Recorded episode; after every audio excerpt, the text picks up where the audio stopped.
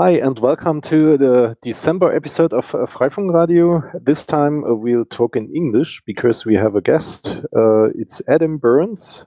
He's uh, well known uh, in Freifunk Radio. We already had two episodes, and now he's again here. Uh, welcome, Adam. And of course, we have Elektra here. Hello. Hi, hi, Elektra. Hi, Andi. Thanks for asking me back again. Last time was a lot of fun. I enjoyed it. Yeah, and time was all, all, all, always too short for uh, asking you all the questions we had. so we got a little bit more time today. Yet another half an hour. Fantastic. Fantastic. Adam, you dipped your toes into the interplanetary file system. Um, how is that going? Yeah, I find, yeah, that's right. I have um, uh, started to research this. I find it um, uh, an amazing um, distributed content based file system that um, is ripe for usage, in my opinion, for networks like Freifunk because of its nature. To be able to cache content based on uh, content itself around uh, the distance of uh, a local network like Freifunk makes a hell of a lot of sense to me. Um, I've been looking at this in with regards to linking it into DNS, and I, am interested in taking that a, a step further.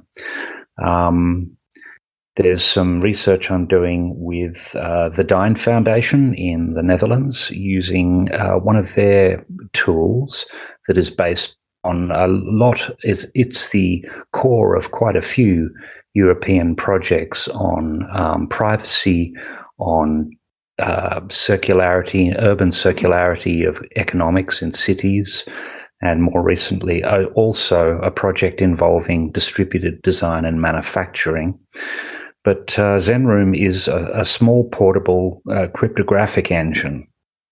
And I'm trying to see how I can integrate this into um, IPFS for, um, yeah, for adding some amount of privacy and security within um, an IPFS uh, universe.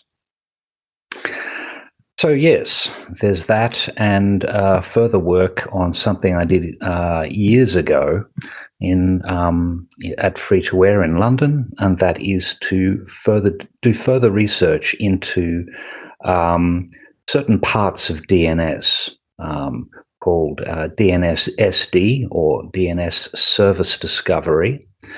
Uh, some people also know this on a local LAN as um, multicast DNS, um, uh, often known uh, in the Linux world uh, through the Avahi client. And there are uh, also clients for Mac and PC as well.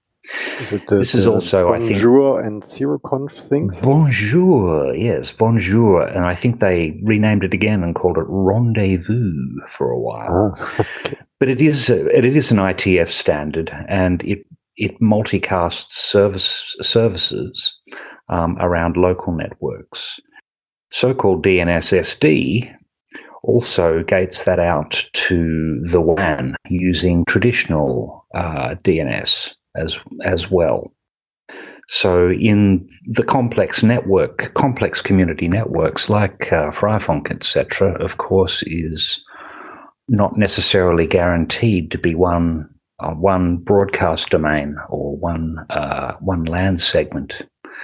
So for ubiquitous service publication, you know, broadcasting the fact that you're offering a service, um, I would like to explore that further. But as I said, I've been I've been having thought experiments and and some practical experiences on this for many many years and just recently started to explore with policy based um, policy based DNSSEC uh, domain delegation, which is a mouthful. Don't ask me to say that again.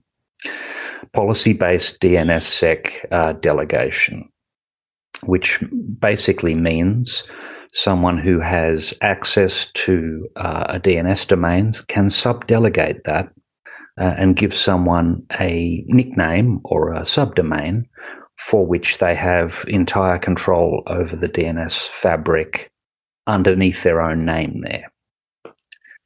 So this gets very interesting in, in terms of being able to offer dynam- the potential of dynamic services. In other words, uh, offering someone a service for a day by putting a, a temporary DNS name up might point to an IP address. There are different types of uh, DNS services that can offer uh, different types of um, pointers to different resources as well, including cryptographic keys. So I feel it's an underused world that um, would be perfect uh, for uh, a Freifunk play- playground. Is it possible to to run that software on a Freifunk router? So a low spec um, machine? I yes, uh, Zenroom itself is um, a very low uh, low footprint independent piece of software. Uh, the most the most uh, heavy piece of software, perhaps, um, in this sort of setup would be um, the ISC bind server. I'm I'm not quite sure how many um, Freifunk routers could could run that. I think some could. I think it might be uh, beyond the uh, reach of some very tight uh, embedded routers. I forget the memory footprint of di- uh, of um, bind right now, but it's it's not it's not huge, but it's not tiny either. So I think it would be a resource to consider if if you if you get what I mean. I think I do. you know, if it's if it's performing, if it's uh, interfering with the performance of routing and packet shuffling and um, meshing in general, then um, yeah, then that would be a concern. Maybe we can't put it on the four megabyte devices. yeah, I would. I would like to try. I don't know. I suspect. I suspect Bind has been ported to OpenWRT. I'd have to check. I'm at the moment. I'm experimenting on small single board computers, so uh, I know it can certainly run on a Raspberry Pi of various flavors and memory sizes, but um, I have yet to look at running this on OpenWRT per se. Uh, in uh, Freifunk firmwares, we usually use uh, dnsmasq for DNS things, and I I never tried if there's a bind package or if we can use it, but I can imagine uh, imagine on newer devices we will we will be able to install it because there's enough memory available then. Indeed, indeed, yeah. dnsmasq is is fantastic. It's a it's an amazing little um, DNS resolver and of course DHCP client uh, with some funky, funky options. You can do all sorts of crazy things with it, including a poor man's captive portal and all sorts of other things. Um, however, it's not good as uh, a dynamic zone um, authoritative DNS server. In other words, uh, if you want to make it as a uh, permanent part of the DNS infrastructure, it doesn't quite have enough of the features required to to do that. It's a, it's a bit out of scope of what it was written for, to be honest. Um, Bind is about the only um, comprehensive DNS server I know that has the combination of combining um, uh, non-recursive DNS servers that manage uh, zones for resource record sets, um, as well as uh, dynamic DNS, which enables uh, the DNS update um, command in the DNS protocol. And just to uh, describe that, normally um, you would ask DNS a query. You would say, uh, for instance, what does Freifunk .NET resolve to? And you'd send that question to a DNS server and it would provide you an answer. In DNS speak, that's called a, a query. DNS also offers update, which is a bit like uh, writing a record rather than reading it. So DNS update allows you to refresh, change, or add new records um, as long as you give uh, enough authentication to the server. And this is a, a key part of um, being able to dynamically uh, offer services that may well be mobile. You may need to to change uh, port numbers or IP addresses or various other um, pieces of information about the service uh, because the community Wi-Fi network, the community network, is more dynamic than a uh, set, organized, rigid data center. So you need to have that fluidity if you're going to offer a service reliably over time. Yeah, so that's that's part of the experiment I'm I'm working on at the moment. And if we want to dive deeper with Snorkel and Flippers, I'm also trying to embed uh, public keys into this fabric, such as, and here we go, um, elliptic curve public keys such as ED25519. Um, the famous Dan Bernstein um, uh, elliptic curve algorithm that throws away all the so-called dodgy um, NSA approved algorithms and goes it alone. Um, that happens to be the same uh, key that is used for IPFS, and thus the link uh, between what I'm talking about now and the original um, prompting over IPFS. So uh, yeah, that's that's my ambitious sort of rough plan at the moment. I've also got the um, uh, pleasure of working with one of the uh, developers of um, uh, of uh, Secure Scuttlebutt, which is another nimble, interesting uh, communications protocol. More, I believe, for messaging, but uh, I think it's got options for storaging as well. Yeah, I've only used Secure Scuttlebutt briefly. Um, in its early days, I found it a bit frustrating because it seemed to be very fragile, a little like, um, yeah, fragile in the sense that you would generate a set of keys on a client. Uh, but if you lost that client, you lost your keys forever. Like you, you couldn't use it for multi devices, and there there was some fragility there in in the back end server um, uh, set up as well. I don't know, but I believe they've improved those scenarios. Um, but uh, IPFS, I think, is is the most um, interesting technology that um, uh, I have my eyes on because of the keeping keeping local data local intrigues me. So being able to just start um, IPFS shares amongst um, either local people in the network topology wise or local people from the human networking side.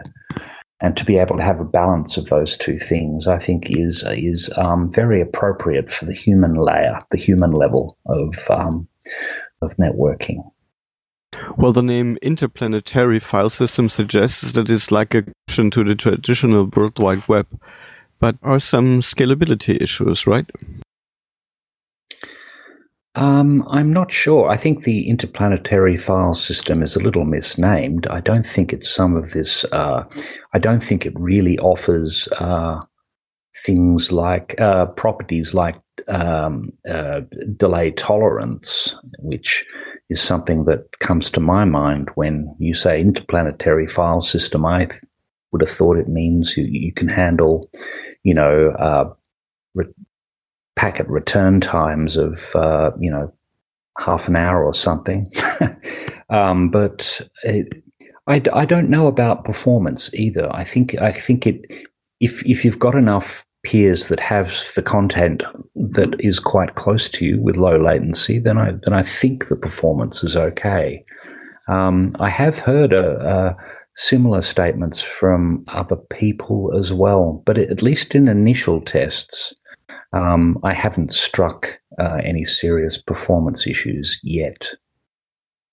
Uh, so it sounds like an interesting play- playground to explore and uh, see where the limitations are and overcome them with time.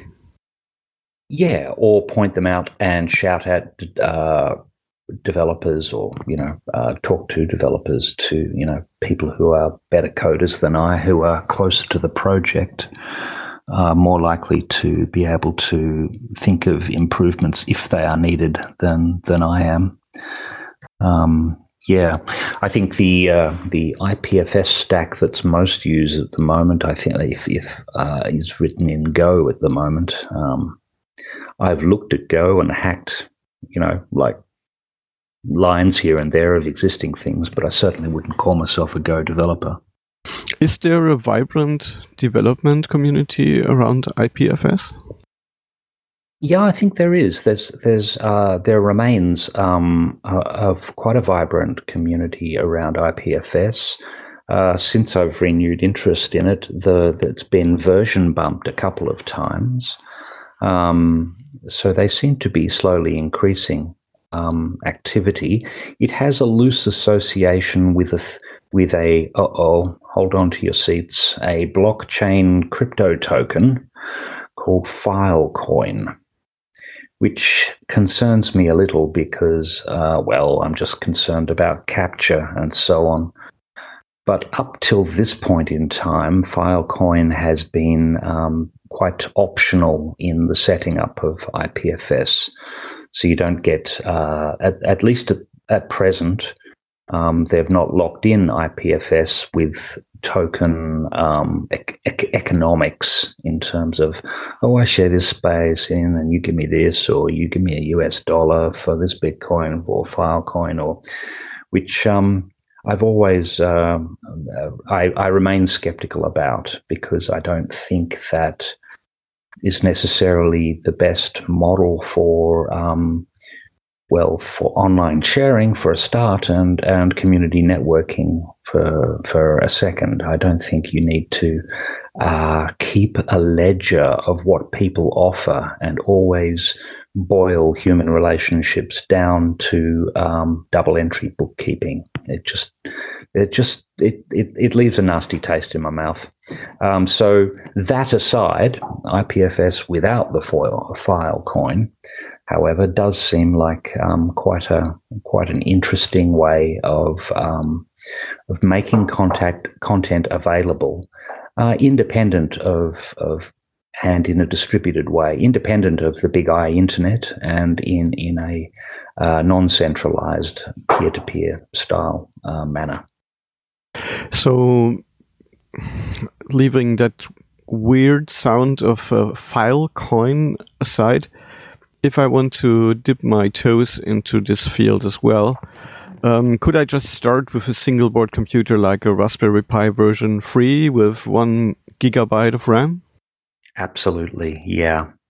Um, yes, of course. Uh, that the IPFS um, daemon that you run will open um, lots of parallel network connections, but this is the largest. Uh, you know, when it's when it's active and it's pushing packets around, which uh, that would probably be one of the largest points of um, activity that it's got, and that's not very expensive. I mean, as you know, very embedded computers can push lots of packets around quite quickly without too much performance hit.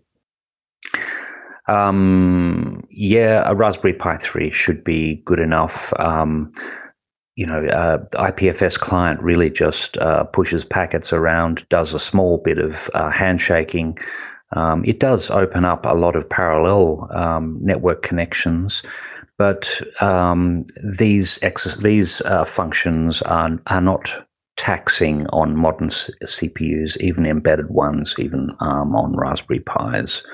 Most embedded computers can um, push packets around quite efficiently these days. And the RAM requirement is half a gig RAM enough? Yeah, see, I, IPFS doesn't. I mean, yes, more RAM it would eat. I guess uh, I think it does do a bit of caching on demand, but um, you know, most of it would then be uh, file system access, uh, local file system access, in order to deliver the file over the network. So um, it doesn't really have to cache much. Um, but uh, I imagine a lot of parallel uh, requests to data that is only available to that node could slow it down a, a bit, just purely because platforms like Raspberry Pis um, are notoriously slow over devices uh, such as their SD card. Um, so you may over high demand, but um, the peer-to-peer mechanism over IPFS should should mean that the load will be distributed amongst the nodes that hold the content concerned. So um, hopefully that wouldn't be too much of a factor. Well, it seems like I have certainly to read more about it. Cool. Um, let's let's I, do I a workshop can... soon. Yeah. Yeah. Good idea. Sure. We we can share some uh, links in the comments to the to this broadcast. Yeah, sure. One of the intriguing parts of um, and this this is another link back to the previous discussion. Um, one of the intriguing parts of um, of IPFS is a thing called IPNS, which which is um, a sub uh, sub component of IPFS that uh, links into DNS. So again, you can access uh, specific content and you can tag it with a DNS label. I think from memory, it's using what is called DNS text records at the moment to achieve that, or at least that's one of the, the records that it can use. So you can point um, content, uh, you can refer to content via the DNS system. So we need to to um, have a workshop and try it out in Freifunk networks. I think that would be awesome. Yeah. Sure well, if I'll experiment and put it on a Raspberry Pi Zero. Ah, you've gone to from three to zero in 30 seconds. and I was asking for half a gigabyte of RAM, and that's a zero. Indeed, yeah. I just got my hands on the Zero Two. Actually, very nice. I can run a full GUI on that little baby. Mm, sure, interesting. But sounds like an advertisement now, so we should stop that. Not meant as an advert advertisement at all. No, just that I appreciate the fact that it's just a small, small computer that seems to have a minimal processing. Yeah, some uh, Freifunkers in Berlin already use uh, devices like Banana Pi uh, as uh, central uh, router, and maybe this could also be nodes for IPFS. I think because they will have enough RAM and uh, so on and power. It'd be interesting to find out. Yeah, uh, what uh, what banana Pi uh, are they like? Something? Uh, forgive me, I don't know their spec, but I I assume that um, there'd be enough resources to give it a go. Yeah, I don't know uh, the exactly devices. Maybe we uh, just meet the people of Freifunk Berlin, Berlin, and then we can talk with them about it. Yeah, I mean, I think you can trial on to to begin with. Anyway, it's probably uh, good enough to trial on endpoint devices rather than um, rather than routing gateways. But uh, in theory, either would be possible. Um, yeah, I'm I'm I'm gathering I'm gathering, however, gateways probably don't have a, a, large amount of storage available for them to to cache and store data to deliver to people that, that want it. Yeah, I would be cautious uh, to put that on a core router here in the network. yeah, indeed. Okay, but we can put it in small devices on our balconies or somewhere in the in, in our apartments. Absolutely. I was talking about the zero because here everything has to run on solar power, and solar power is scarce at the moment. Yeah, yeah, it certainly is. Uh, are there any uh, user groups or meetings for IPFS users uh, in in Germany or in Berlin? Do you know about that, or is it just a internet community? I'm not sure whether there is a local community in Berlin. That's a good question. I can, I can I can scratch around.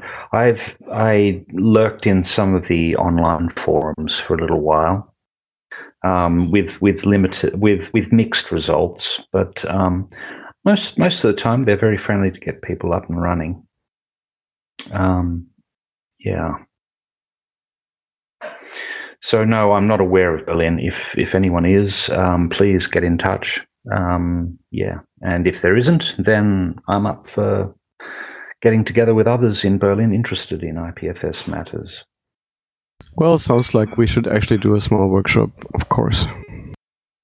Great, we can do that. Um, well, uh, don't know about uh, live on the spot uh, time and date, but uh, if we do, we should um, inform our lovely listeners. They might be interested in attending.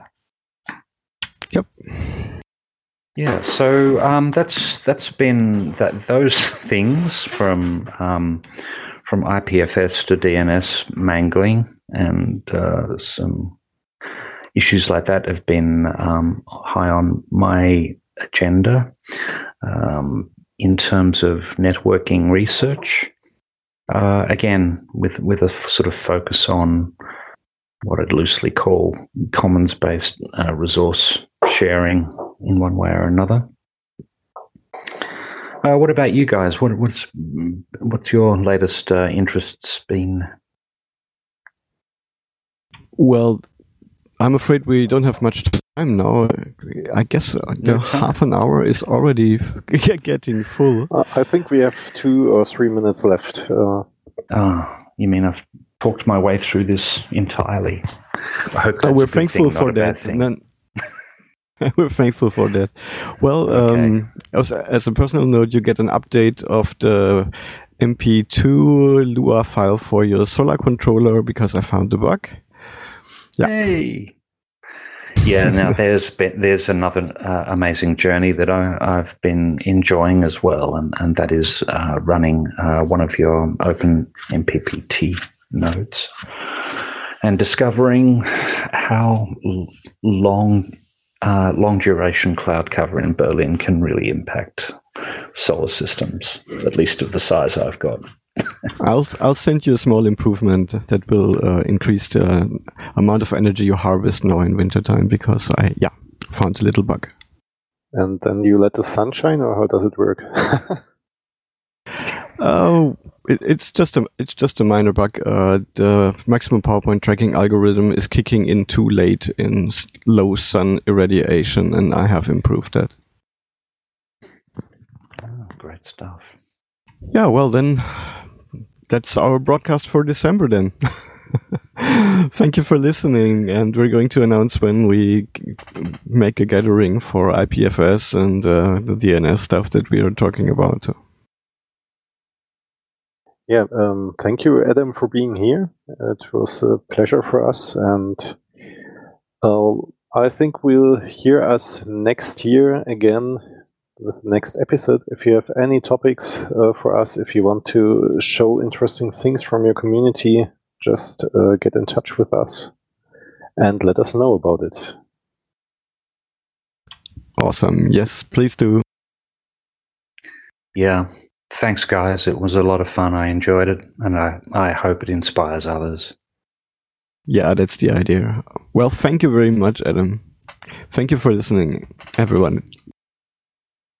Okay. Thank you and bye. Bye for now.